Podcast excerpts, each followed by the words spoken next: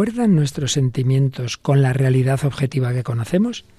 Seguimos hablando del trípode de la personalidad. ¿Nos acompañas?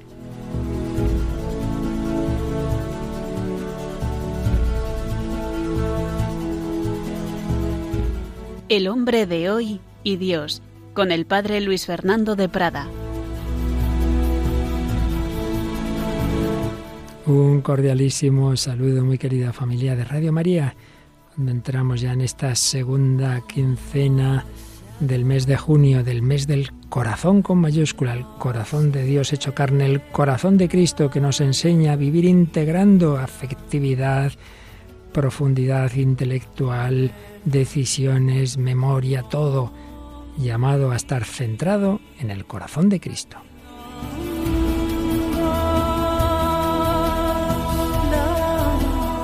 Pues aquí estamos una semana más saludando a los oyentes de España, de tantas naciones hispanoamericanas y de tantos otros lugares del mundo que a través de Internet os conectáis con nosotros, servidor Padre Luis Fernando y Paloma Niño. Hola Paloma, bienvenida una semana más. Gracias Padre Luis Fernando, un saludo y un saludo a todos los oyentes. Particularmente a los que nos mandan algún mensaje, hoy seleccionamos uno que ha llegado por correo electrónico. Sí, nos escribe Inmaculada Fernández Mazarambroz y nos decía, eh, me ha encantado mucho la emisión de hoy, hacía referencia al programa del 9 de junio de este año, 2021 y bueno, pues decía que era como la vida misma, nada más real, reflejo absoluto de mis realidades vividas hasta ahora. Saludos y enhorabuena. Eso buscamos, que lo que aquí vemos en el cine, en la música, en cualquier otro planteamiento, literatura, etcétera, pues nos ayude a entrar en ese corazón del hombre o mujer contemporáneos, pero para que ese corazón sea sanado por el corazón de Cristo, para que desde nuestra realidad humana nos acerquemos al corazón de Dios, el hombre de hoy y Dios. Bueno, pues hoy es la segunda parte, podemos decir, del programa de la semana anterior, puesto que proseguimos con la película donde hay esa crisis familiar. Recordamos cuál es, Paloma. Sí, es la película titulada Regreso a Hope Gap. Y también vas a acabarnos de contar si en la película hay un matrimonio que se rompe, en el testimonio real que nos empezaste a contar, puede haberse roto un matrimonio, pero no es así. Sí, es el matrimonio formado por Lourdes y Máximo, que bueno, después de pasar bastantes dificultades, pues mm, se unieron a Cristo y salieron adelante como matrimonio, que son ahora un matrimonio feliz con cinco hijos. Así es, y bueno, todo ello apoyándose en el amor de Cristo, que no se deja llevar veleidades de hoy sí, mañana no. Cristo tiene esa firme decisión como Dios y como hombre de querernos, y por eso vamos a terminar con una canción de Fray Nacho que precisamente se titula Has decidido quererme. Nosotros tantas veces somos volubles, pero si ahí vamos a terminar con esa canción plenamente católica, vamos a empezar con otra que habla justamente de lo contrario, de sentimientos de mujeres enfrentadas, etcétera. Sí, es la canción que se titula Peces, es de Francisca Valenzuela, una cantante y compositora eh, de Chile, chilena. Pues nada, vamos adelante con esto y con lo que vaya saliendo y con vuestra oración seguro que también en esta edición que se acerca ya casi casi a la 40398 del hombre de hoy y Dios.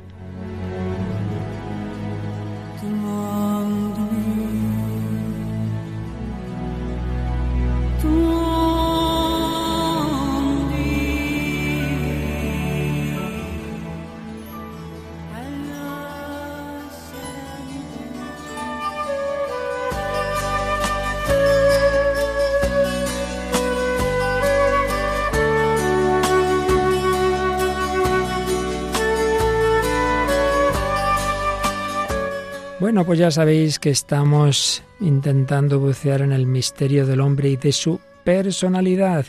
Y concretamente, dentro de todo ese gran tema, de ese gran bloque, empezamos ayer a hablar, el anterior a hablar del trípode de la personalidad, una triple línea muy importante de nuestras facultades. Pero primero recordemos personalidad, concepto psicológico que implica unidad una personalidad dispersa, una personalidad rota, no, no, no, la personalidad si es si está bien hecha implica unidad, lo cual no es fácil.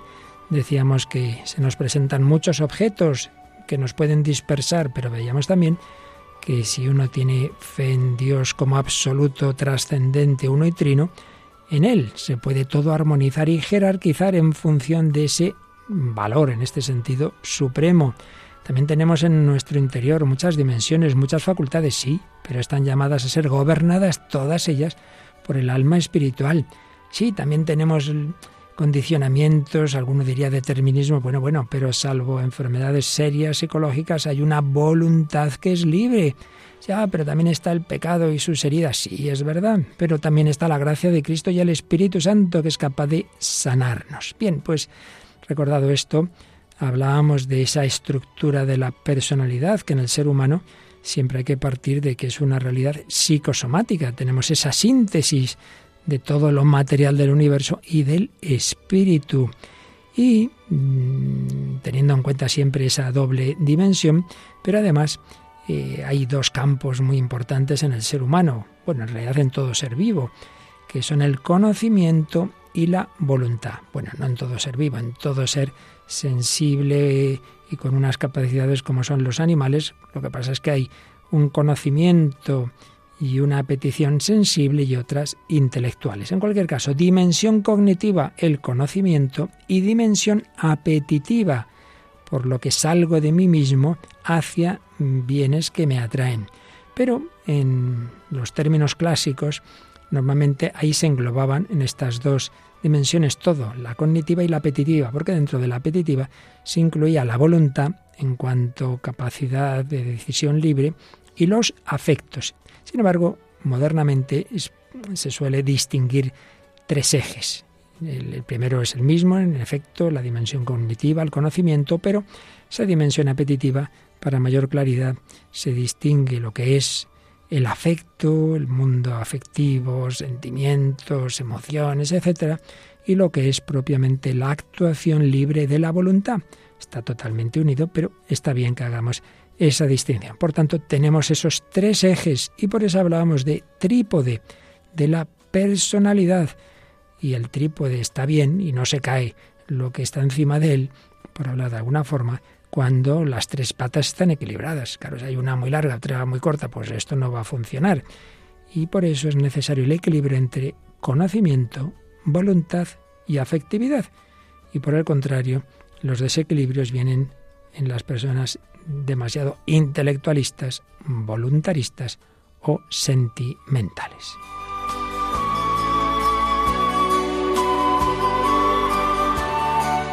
Uniendo un poco todo esto, seguíamos lo que hace ya muchos años escribía un gran tratadista de teología espiritual, ya fallecido, para Luis María Mendizábal, cuando hablaba de la personalidad como fruto de la evolución ontogénica, es decir, según va evolucionando la persona en las distintas edades, por la integración estructural de sus facultades y tendencias, hasta llegar a una verdadera disposición autónoma, razonable de sí mismo.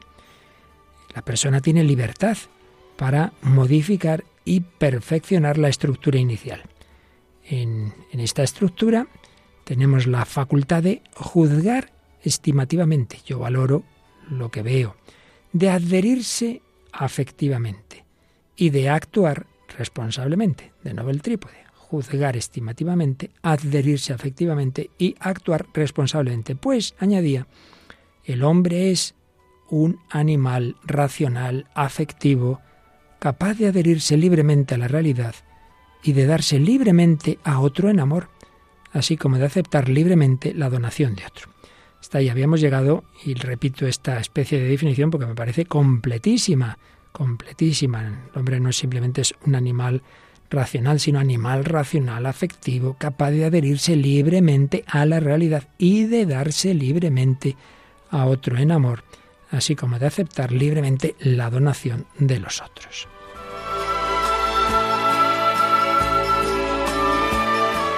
Pues seguimos avanzando y este mismo autor insistía en que es verdad que recibimos una herencia genética, recibimos un temperamento, recibimos una determinada situación familiar, pero a pesar de todo, luego, salvo casos ya de, patologías serias, al final, todo hombre es responsable de su propia personalidad. Esto me ha recordado una anécdota que se cuenta de un presidente de Estados Unidos que le hablaron de varios candidatos a un puesto importante, le hablaron muy bien de uno, pero lo vio, vio su fotografía y dijo, no, no, no, con esa cara no. Dicen, pero hombre, señor presidente, ¿qué, ¿qué, culpa tiene el pobre de su cara? Y dijo, a partir de los 40 años, todo hombre es responsable de su cara. Está bien hecha la reflexión. Sí, al principio el niño recibe lo que recibe, pero es verdad que determinados rasgos en que uno pues puede reflejar en su rostro pues una seriedad excesiva, una mala actitud, una mirada torva, sí, sí, sin duda, hay aspectos del rostro que, que en el fondo son proyección de nuestra forma de ser. Bueno, pues esto es lo que nos decía padre Luis María Mendizábal. Sí, recibimos, recibimos una herencia, pero uno no puede decir, bueno, es que soy así, esta es mi espontaneidad. Bueno, vale, eso has recibido, pero también tienes una voluntad libre y puedes trabajar todo esto. Hoy día esto nos cuesta, decimos, no, pues ya está, déjate llevar, yo siento eso, yo me siento así, no digamos ya con la ideología de género, ah, me siento así, hombre, ¿y qué pasa? ¿Que ya sin más lo que sientes? ¿Y si lo que sientes son ganas de pegar a uno también? No, hay que trabajar lo que uno ha recibido. Y ahí entra la afectividad, decía este autor, no como pura subjetividad, sino como aceptación íntima, personal, de valores objetivos. Hay que ir integrando lo que uno va viviendo a lo largo de su vida, con el crecimiento de determinadas experiencias, ir integrando armónicamente y siempre desde una jerarquía de valores superiores. Claro, si uno no tiene ese valor supremo en torno al cual va integrando las cosas, puede tener una evolución que le disperse mucho y así vemos tantas personalidades tan rotas, tan con esas variaciones tremendas, hoy está eufórico, mañana está por los suelos. Bien, y nos decía el padre Luis María Mendizábal que una persona humana es madura, y aquí va a aparecer de nuevo claramente el trípode de la personalidad, ¿cuándo? Cuando el juicio intelectivo corresponde al valor de la realidad. Uno juzga, pues sí, conforme a lo que es, claro. El extremo contrario de esto es la locura, cuando uno cree ver cosas o se juzga a sí mismo como quien no es, eh, las típicas bromas que tantas veces este se cree que es Napoleón o no sé quién. No, no. Cuando el juicio intelectivo corresponde al valor de la, de la realidad. Segundo, cuando la respuesta afectiva es proporcionada a aquel valor. Te han dado una noticia y conforme a esa noticia tú tienes una respuesta afectiva proporcionada. Si te dan una noticia buena, pues normal es que te alegres. Si te dan una mala, normal es que te entristezcas. Pero claro, si una noticia mala no especialmente gravísima te deja tres meses hecho polvo, mm, entonces hay una desproporción de respuesta afectiva. Al revés, te han dicho que ese cantante, ay, te ha mandado un, autógrafo y tú ya, ay, ay, se ha enamorado de mí. No, hija, no, no te hagas ilusiones. Hay una respuesta afectiva desproporcionada, ilusoria. Juicio intelectivo que corresponda al valor de la realidad, respuesta afectiva proporcionada a aquel valor y comportamiento de la voluntad proporcionado tanto al juicio intelectivo como a la respuesta afectiva expuestas. Yo he visto esto, siento esto y entonces actúo en consecuencia. Este es el equilibrio, esta es la madurez perfecta, perfecta, perfecta, pues no la tenemos nadie, pero es a lo que hay que ir trabajando, siempre con este equilibrio de pensamiento, de afectos y de voluntad.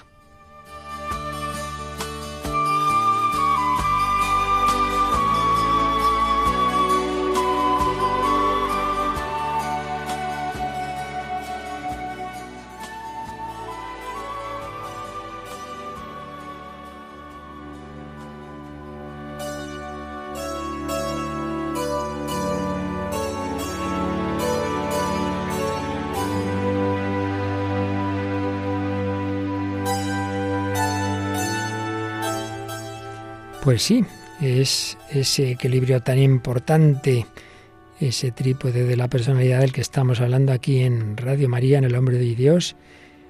Un servidor, Padre Luis Fernando de Prada, con la ayuda incomparable siempre de Paloma Niño y de todos vosotros, con vuestras sugerencias, comentarios y por supuesto esperamos también oraciones. Y recuerdo, y lo he visto citado por un teólogo sacerdote, el padre Enrique Cases, que Edith Stein, esta gran filósofa alemana que se convirtió al catolicismo, se hizo carmelita descalza y murió en Auschwitz, pues también hablaba en esta misma línea de esa unidad y a la vez complejidad del ser humano. Y decía esto, ni el hombre ni su alma son un mero haz de potencias separadas. Todas ellas tienen su raíz en el alma. Son ramificaciones en la que ésta se despliega. Es más, precisamente las relaciones existentes entre las potencias, los hábitos y los actos es donde mejor se patentiza la unidad del alma. Esa unidad de que hemos estado hablando de todos estos programas que caracteriza una personalidad armónica, unidad, una unidad más profunda que, la propia alma es el acto de ser que constituye a la persona. Aquí ya es un concepto metafísico que ahora no vamos a explicar. Pero también Edith Stein hablaba de una inteligencia volicional, una voluntad que sabe, un amor pensante, un querer temeroso o valiente, una ilusión intelectual que lleva proezas en el querer, en el gozar, de la contemplación en la tristeza ante el mal que se ve o se padece. Así interpreta Enrique Cases distintos textos de Edith Stein. Pero ahora ya, literalmente, esta gran mujer decía que al hombre no le es posible desarrollar todas las potencias simultáneamente y en igual medida, al igual que tampoco puede actualizarlas todas a la vez. Cuando su entendimiento trabaja intensamente, apenas oye o ve lo que sucede alrededor. Cuando está muy afectado emocionalmente, no puede valerse de su entendimiento, es verdad, uno no piensa objetivamente cuando está muy afectado. El alma parece disponer de una cantidad concreta de fuerza, que puede ciertamente ser empleada en diversas direcciones, pero con la limitación de que su empleo de una de ellas priva de su fuerza a las otras direcciones. Pues sí, esto es una tarea de toda la vida, por eso aquí siempre ponemos el ideal, pero que nadie se, se infravalore y diga, ay, yo es que soy un caos, es que me pueden los sentimientos, o es que me falta voluntad, o es que, es que no pienso. Bueno, bueno, lo importante es tener el objetivo claro e ir caminando hacia ello, pero fallos de estos y carencias de estas tenemos todos, ¿verdad, Paloma? Sí, totalmente. Así es. Bueno, pues precisamente nos traes una canción que tiene mucho que ver con lo que estamos viendo en la película, que luego vamos a volver a resumir, regreso a Hoop Gap, donde en un matrimonio de casi 30 años hay una serie de carencias de comunicación por parte de ambos, cosas que fallan en ambos, y el hombre ya bastante mayorcito, de repente pues conoce a una mujer que a veces que le entiende mejor que, la suya y, nada, que, la deja así en poquito tiempo. Y, y, esto es lo que parece que, que está de fondo de la canción que nos traes, ¿no? Sí, es una canción de Francisca Valenzuela que bueno, es una cantante compositora chilena de pop rock, considerada una de las cantantes revelación chilenas en 2006, que fue cuando lanzó su sencillo debut, que es precisamente la canción que vamos a escuchar en el día de hoy, la canción Peces. Y bueno, a partir de ese momento ya ha lanzado varios álbumes de estudio, tiene un estilo directo eh, y trata sobre la realidad de la vida, el amor y la sociedad, y lo expresa pues tanto en sus letras como en su creación musical. Y bueno, y aquí escuchamos esta canción que describe los sentimientos caóticos que pueden quedar en una mujer cuando es sustituida por otra. Escuchamos pues Peces de Francisca Valenzuela. He dedicado mucho tiempo, energía y amor en esa cosa, en esa cosa que no tiene suficiente valor. Ojalá que se asfixie con su cadena de cristal. Ojalá que ya se tropiece con sus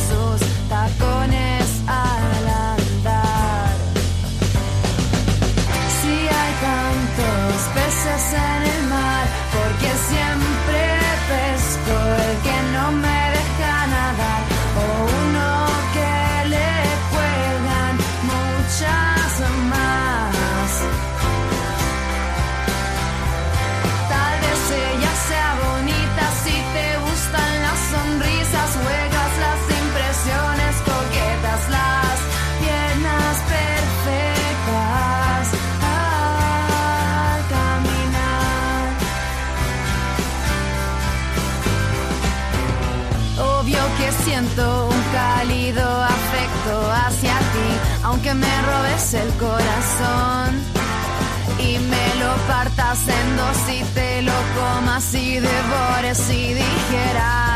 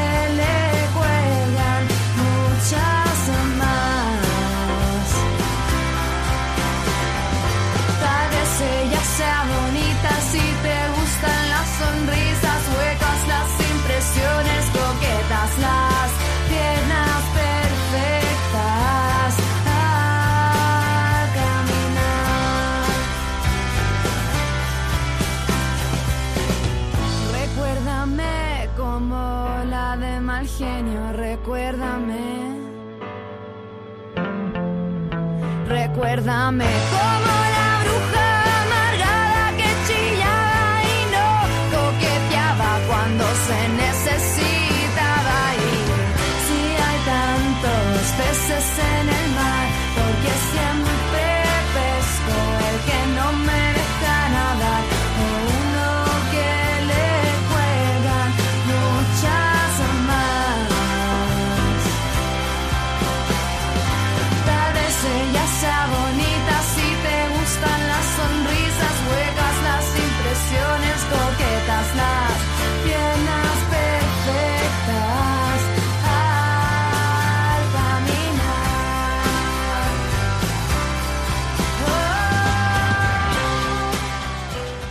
Están escuchando en Radio María El hombre de hoy y Dios, con el padre Luis Fernando de Prada y Paloma Niño.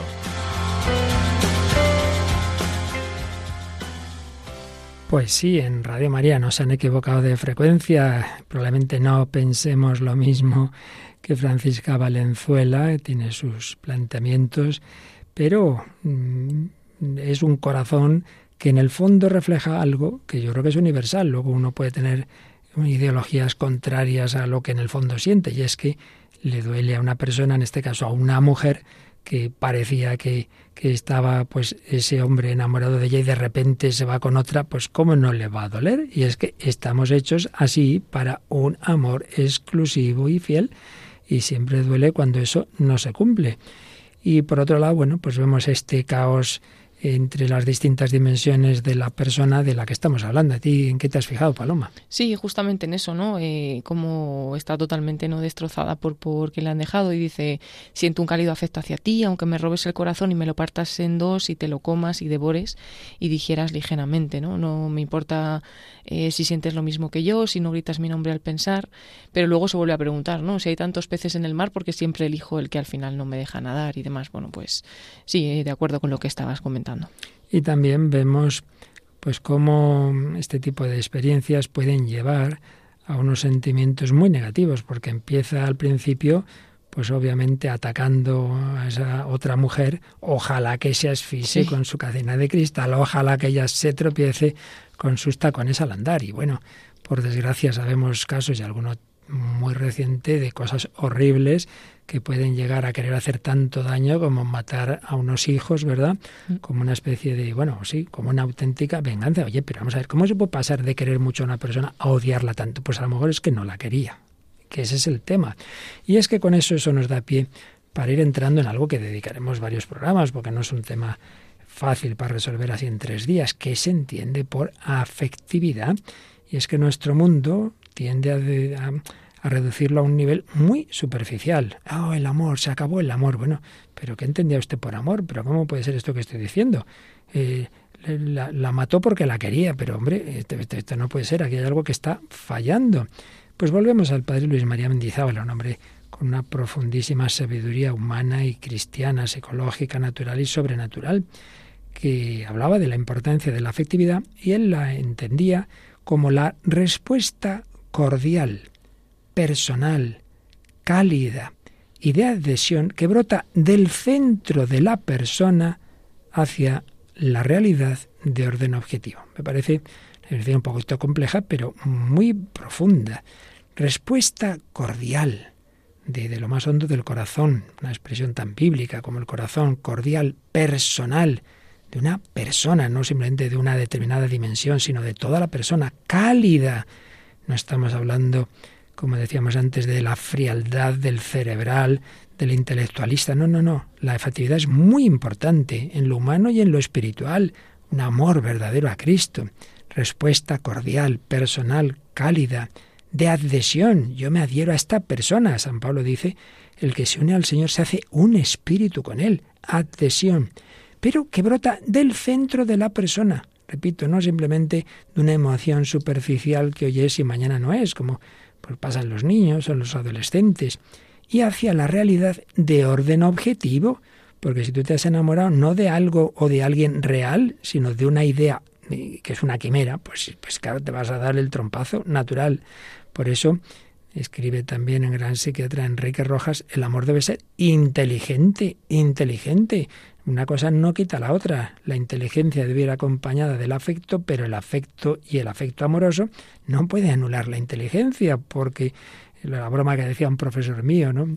Eh, ¿Sabes, Paloma, decía de dónde viene la palabra novio? Dice, ¿de qué novio? ¿Qué novio? novio? Bueno, pues algo de esto debió pasarles a estos pobres de la película que vamos a retomar hoy. Me parece que ya es el tercer día, pero es que tiene mucho fondo el regreso a Hope Gap. Recuérdanos primero los datos así básicos, porque ya lo hemos presentado en otros días de esta película y resumo yo un poquito su contenido. Sí, pues es una película eh, que se estrenó el 23 de octubre de 2020. La mujer, Grace, está interpretada por Annette Bening y Edward, el profesor de historia, por Bill Nighy. Y es una estupenda interpretación de los dos en esta película que, bueno, pues al final lo que están viviendo es una, es una separación.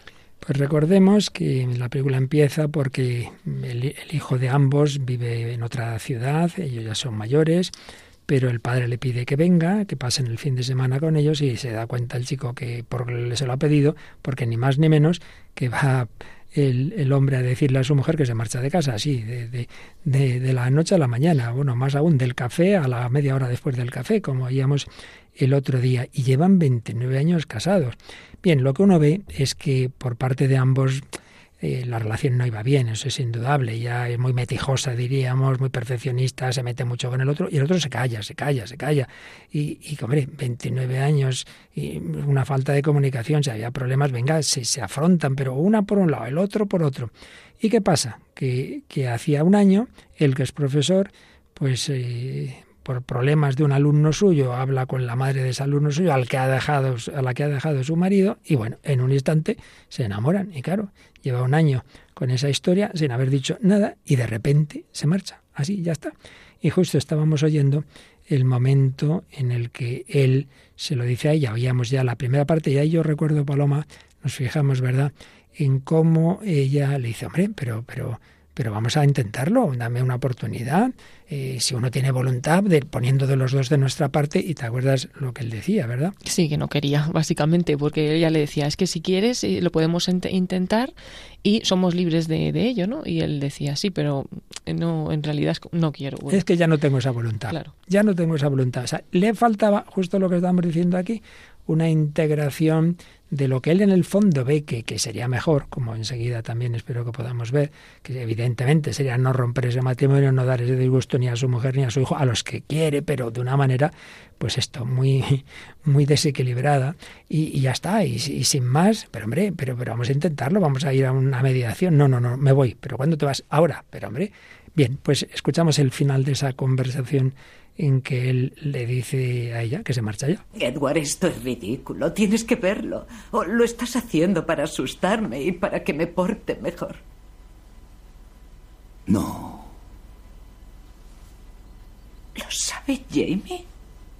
En parte se lo he dicho en el desayuno. ¿Se lo has dicho a Jamie? Sé que todo esto es un golpe, pero estoy convencido de que acabarás viendo que es lo mejor. ¿Qué es lo mejor? No, no soy bueno para ti, Grace. No te doy lo que tú quieres. Dios, No me das lo que quiero porque ni siquiera lo intentas. Has buscado cómo escaparte, pues no voy a dejarte. Lo siento. Eh, ya, he, ya he tomado la decisión. Pues tendrás que cambiarla, ¿no te parece? Esta decisión me afecta. Tienes que consultarme. No hagas esto, solo lo empeorarás. No puedes irte sin más tras 29 años. Tienes que intentarlo. Lo he intentado. Durante 29 años. No. No digas eso, no piensas eso. No. No, no pienso eso, pero... ¿Sabes cómo ha sido? Yo... Escucha, Edward. Tuvimos Tonbridge. Cuando... Cuando Jamie era pequeño. Los años de Tonbridge fueron años buenos. No debes despreciarlo todo, no debes. Me matarás. Cuando Jamie era pequeño, fueron años buenos. Muy bien. Tú ganas. Lo siento. No te atacaré nunca más. Pero no te vayas. ¿Sabes que no funcionará? Claro que sí, haré que funcione. Grace. Quiero una oportunidad para arreglarlo. Es justo, ¿no? Al menos me la debes. Siéntate, acaba el desayuno. Ya he acabado.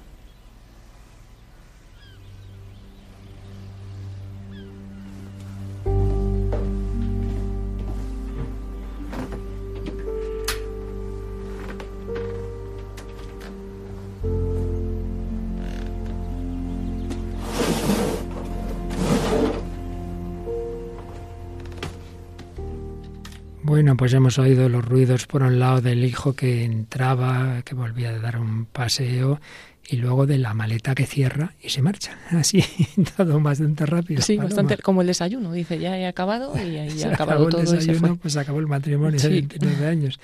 Bueno, ¿qué te ha parecido? Sí, bueno, un poco eh, como hablábamos el otro día, ¿no? Como ella pues le dice lo mismo, que puede volver a intentarlo, ¿no? Que por qué no lo intenta. Incluso ella también dice que va a poner de su parte para solucionar un poco su parte. Dice, no, no te voy a volver a, no sé cómo le dice, pero como Atacar. a atacar a- y, y voy a intentarlo, ¿no? Y también le pide, dame otra oportunidad. Incluso como él parece que rechaza todo porque dice, llevo 29 años intentándolo, ella le dice, bueno, vamos a ser realistas porque ha habido momentos buenos, no te quedes ahora solo con lo malo en estos 29 años. Entonces, eh, él lo llega en un momento a afirmar, bueno, sí, los años cuando era Jamie era pequeño, pues fueron buenos, pero tampoco ya se detiene mucho en eso. Sí, y también me ha llamado la atención cuando él afirma, no recuerdo exactamente el qué, y ella le dice, no piensas eso, y dice, no, no pienso eso. Es decir, en efecto ahí es indudable que le ha podido, por un lado, es indudable que, que con ella pues no, no, no hay sintonía emocional, que ya pues eso ataca mucho, es cierto, y la otra en cambio no. Entonces, claro, ahí le ha podido ese aspecto emocional y ya está. Y ya, aunque no, no lo piense, aunque mm, lo lógico sería, hombre, a intentarlo, dar otra oportunidad, vamos a hacer lo posible. No, no, ya está, ya está decidido y no quiero más, ¿no? Bueno, pues avanzamos un poquito más porque esto eh, quizá alguien pueda entender mal lo que, lo que yo aquí estoy intentando transmitir. Eh, y digamos también como la postura de la Iglesia ante, ante un verdadero matrimonio, se entiende, no estamos hablando de matrimonio nulo que puede darse, sino de un matrimonio con todas las de la ley. No estamos diciendo simplemente que mira, da igual que no haya sentimiento, que haya un compromiso, hay una voluntad, no, no estamos diciendo algo más, claro que el afecto tiene su importancia, pero ojo, el problema es lo que he dicho antes, que hoy día tendemos a reducir el afecto a lo superficial, a lo emocional. Por eso me parece muy importante una concepción verdadera, creo que enseguida lo vamos a entender de la afectividad, como la que estábamos viendo en el padre Mendizábal, cuando es algo que brota del centro del corazón. Que es importante lo afectivo, repito, de ninguna manera hablamos de algo puramente cerebral o voluntarista, no. Debe darse una respuesta afectiva profunda del corazón hacia las personas, hacia los valores, hacia Dios, claro que sí. Si uno tiene, yo amo a Dios, yo amo a Dios, pero vamos, eso es una mera palabra y, y, realmente no hay un auténtico amor. Uno va a misa porque hay que ir a misa, uno reza porque hay que rezar, uno cumple los mandamientos porque si no te vas al infierno. Hombre, evidentemente eso no es el cristianismo. Eso está claro, ese hombre está desintegrado. Pero, por otro lado, esa afectividad que necesitamos no se puede reducir, no es un sinónimo de sentimentalismo, sensibilidad o emotividad. Estas tres palabras, sentimentalismo, sensibilidad, emotividad y otras semejantes, sí, son del orden afectivo, pero en la superficie es una afectividad desproporcionada, es de tipo casi orgánico, pues eso, las emociones que tiene un adolescente, un niño, facilidad para conmoverse, es como esa persona que ve noticias de, del hambre en no sé qué país, los pobres niños, ay, se, se, se conmueve, le caen unas lagrimitas, eh, pasa la noticia y sigue comiendo tan pancha y no ayuda, eh, no toma decisión de, oye, voy a ayudar a, manos unidas, pues eso, eso es un emotivismo que no va a ninguna parte. Y yo recuerdo también otros ejemplos más semejantes a lo que estamos hablando, ¿no? Recuerdo en cierto lugar del mundo, no sé si lo conté alguna vez, una esposa que con frecuencia me decía, mire padre, yo es que de verdad como mi marido me trata tan mal, yo lo odio, yo lo odio, me arrepiento de odiarle. Yo le decía que no, hombre, que no le odias. Y ya un día se me ocurrió decir una barbaridad. Digo, bueno, pues voy a rezar para que se muera tu marido. Ay, no, padre, no, no, pobre. Digo, pero tú ves cómo le quieres, hombre. Lo que pasa es que cómo no te va a, doler que te trate mal, pero no le odias.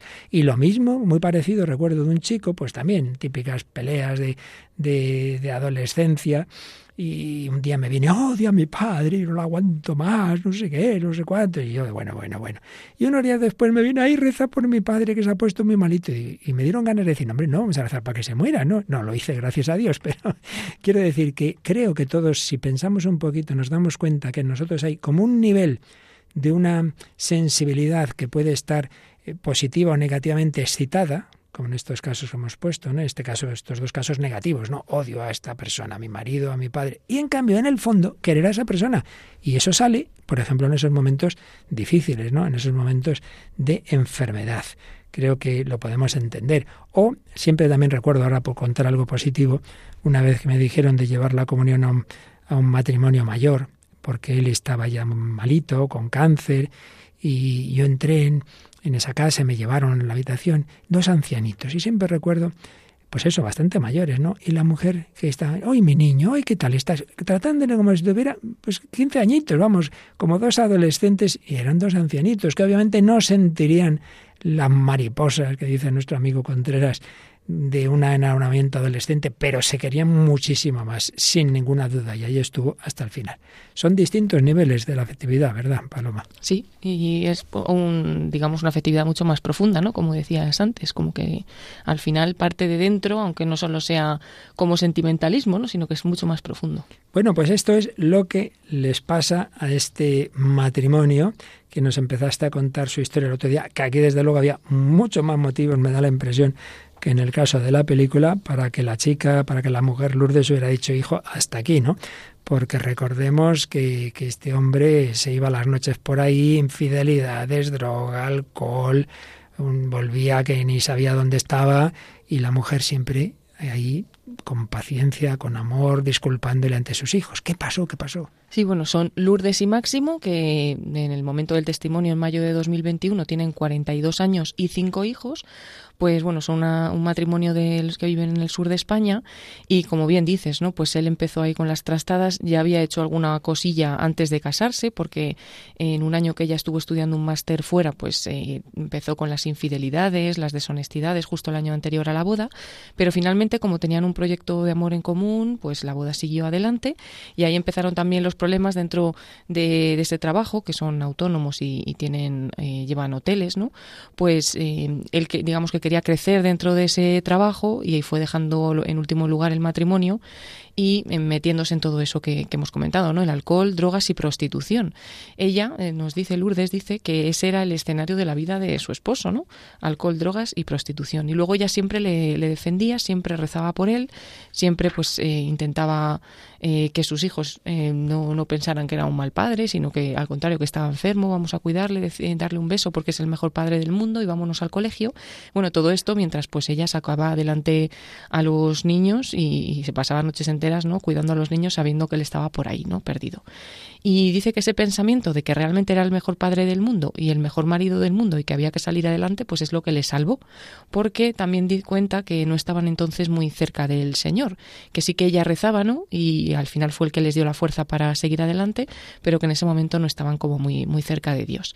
Y, bueno, pues eh, dice también que el trabajo se convirtió como en el centro de, de su vida, como el eje central, y se envolvían en una ola de estrés, pasaban los días sin más. Y bueno, pues al final eh, la solución llega, dicen los dos, cuando renunciamos a nosotros mismos, porque renunciar a nuestros éxitos personales es posible y te das cuenta que el éxito no se mide en otra cosa sino en amor. Y bueno, ¿cómo salieron? ¿Cómo salieron?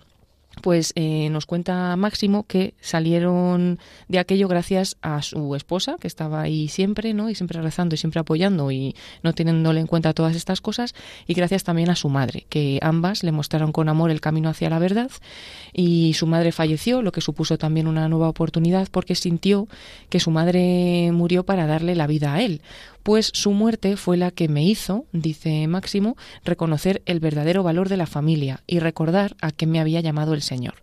Lourdes también, ante esa gravedad de la situación que estaban viviendo, le dio a su marido la opción de elegir la vida que llevaba o ese proyecto de amor, ¿no?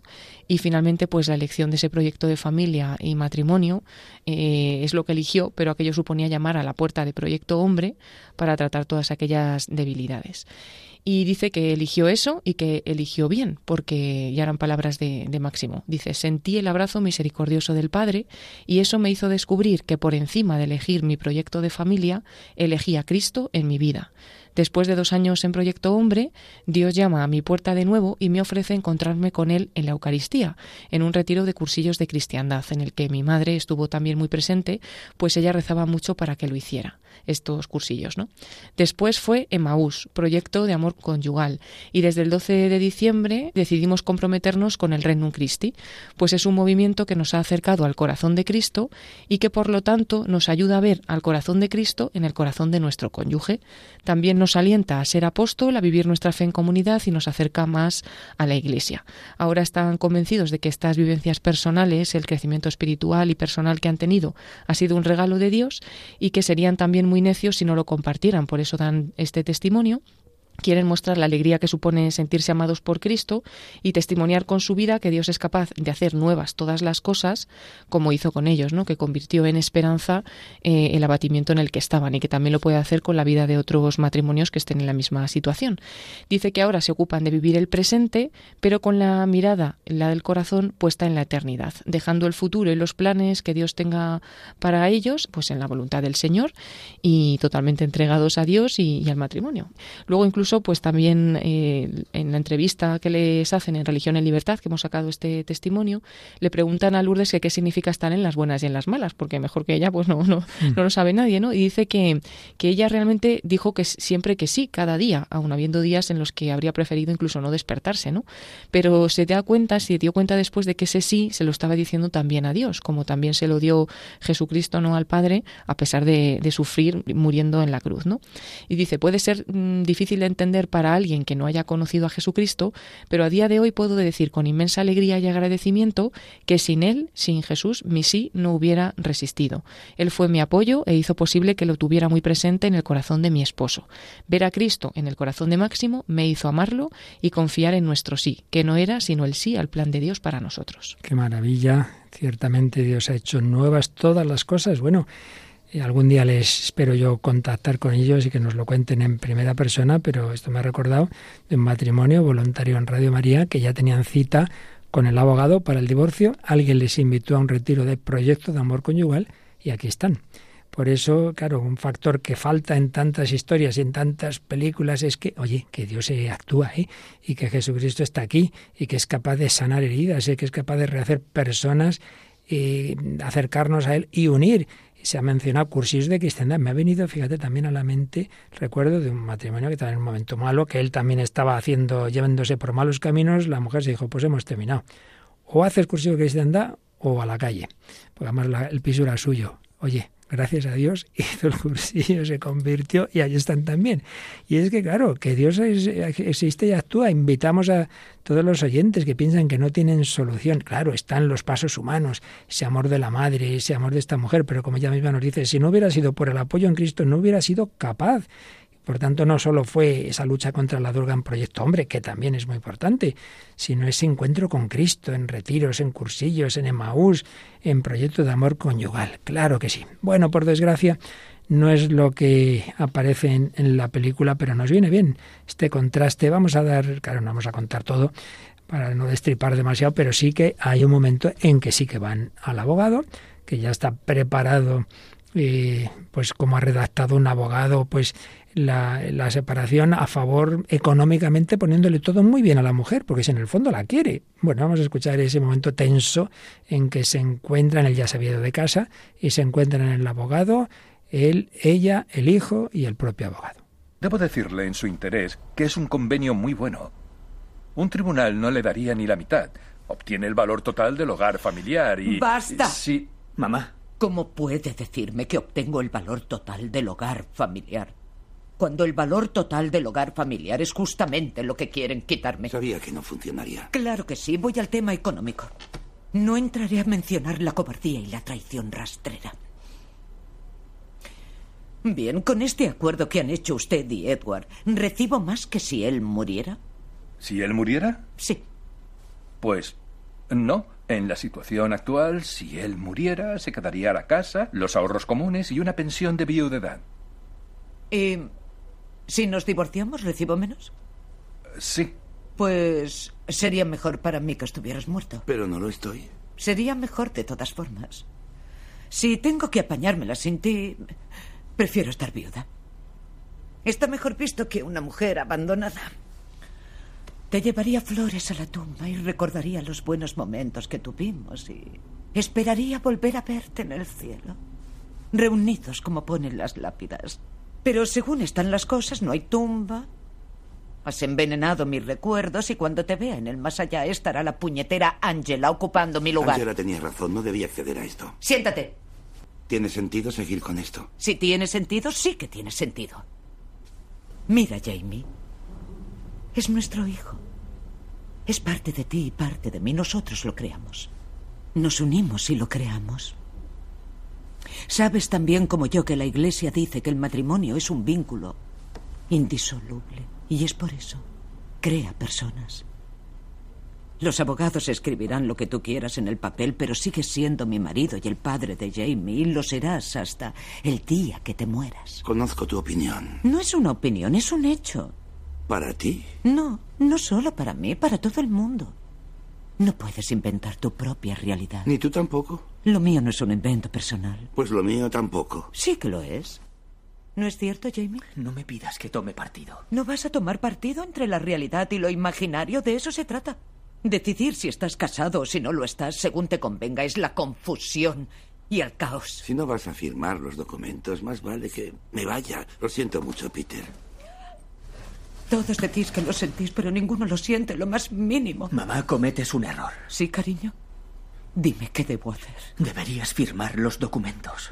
Aún no lo entiendes, ¿verdad? Nadie lo entiende. Puede que yo... Puede que yo viva en mi propia realidad. No me importa nada de esto. No me importa el dinero. Es muy, muy sencillo. Yo, yo te quiero, Edward. Tanto lo deseé como no. Y jamás en la vida pensé que tú dejarías de quererme. Es que ahora me siento, no sé, dolida. ¿Lo entiendes? Sé que lo entiendes. Sí.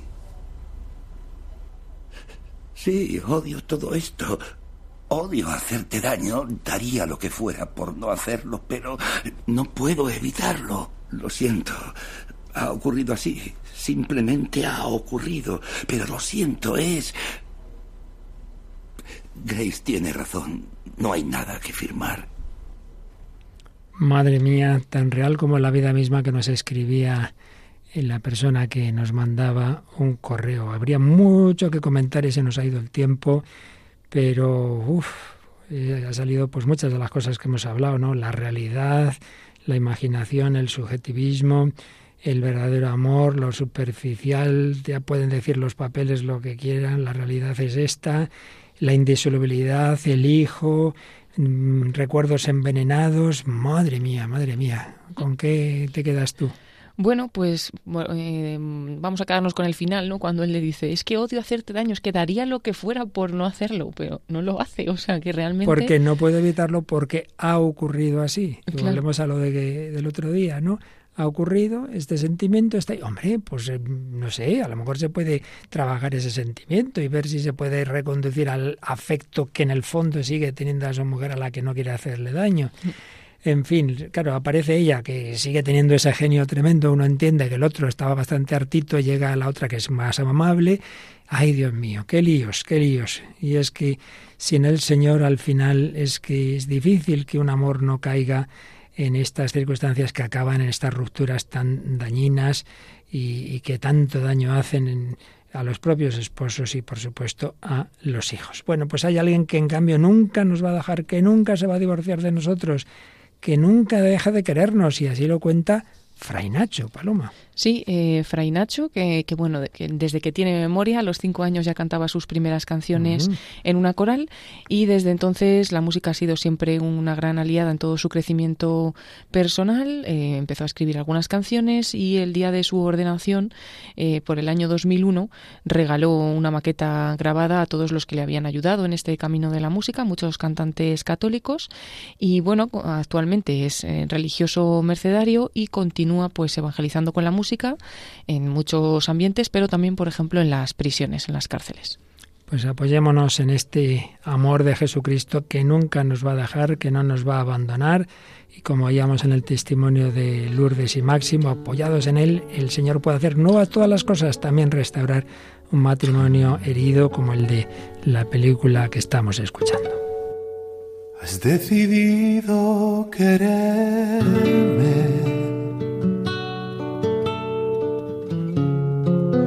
cuando yo te he fallado.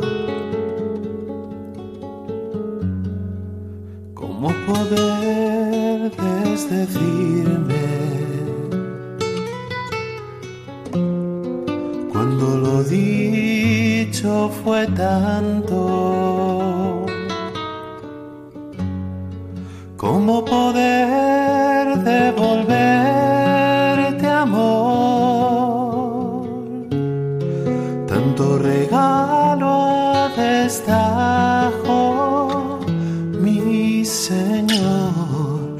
cuando no quise verte, tú me esperaste callado. Has insistido en quererme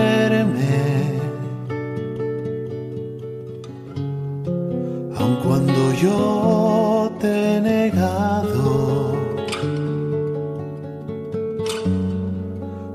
podría mirarte cuando el pecado fue tanto? Ha revestido de abrazo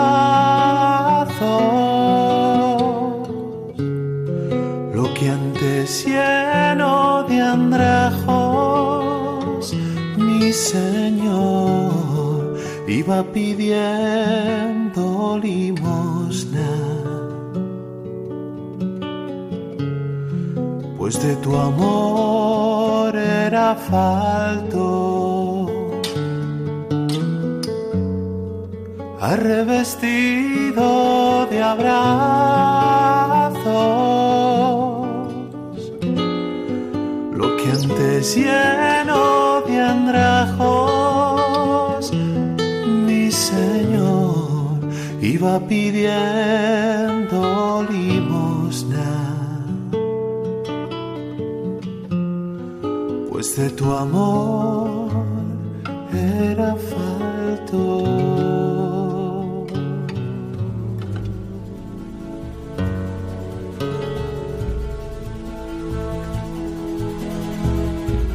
El Señor eternamente decidió querernos, no se echa atrás, no se deja llevar de superficialidades, tampoco hecho hombre, no dejó de querer a Judas aunque le traicionara. no dejó de querer a Pedro aunque lo negara, no deja de querernos a nosotros, pero no olvidemos, el amor al que nos invita el Señor es de amistad y por tanto no basta que Él quiera, hace falta que queramos nosotros. Por eso hay que corresponder, pero de su parte, no lo dudemos, siempre estar ahí. Y no solo eso, es capaz de rehacer nuestro corazón herido, es capaz de sanar personas, matrimonios, familias, sociedades. Corazón de Jesús, haz nuestro corazón semejante al tuyo. Y a ello va a ayudarnos también el siguiente programa que en clave musical nos va a transmitir valores semejantes. Sí, el programa En clave de Dios, dirigido por nuestro compañero Germán García Tomás. Y nos encantaría seguir recibiendo comentarios vuestros, qué eco tienen este, estos programas en vuestra vida, qué pensáis de todo esto del trípode de la personalidad, qué papel tiene, debe tener el pensamiento, el afecto, la voluntad en la vida. Contárnoslo, escribirnos al correo. Sí, el correo electrónico, el hombre de hoy y Dios, arroba radiomaria.es, o bien también a través de redes sociales, buscándonos en Facebook por el mismo nombre del programa, el hombre de hoy y Dios, y ahí esperamos vuestros comentarios en las diferentes publicaciones. Recordamos también que todos los programas anteriores, si queréis coger el hilo completo, el que no los haya escuchado, están en el podcast de Radio María, en la web radiomaria.es y también podéis solicitarlos que os enviemos en DVDs o en pendrives, todos los que queráis. Pues seguiremos entrando en ese corazón del hombre para que el corazón de Cristo nos acoja en él y en él vivir unidos. Gracias a Paloma Niño y gracias a todos vosotros que nos acompañáis, que nos habla el Padre Luis Fernando, os desea las mejores bendiciones del Señor y hasta el próximo programa, si Él quiere.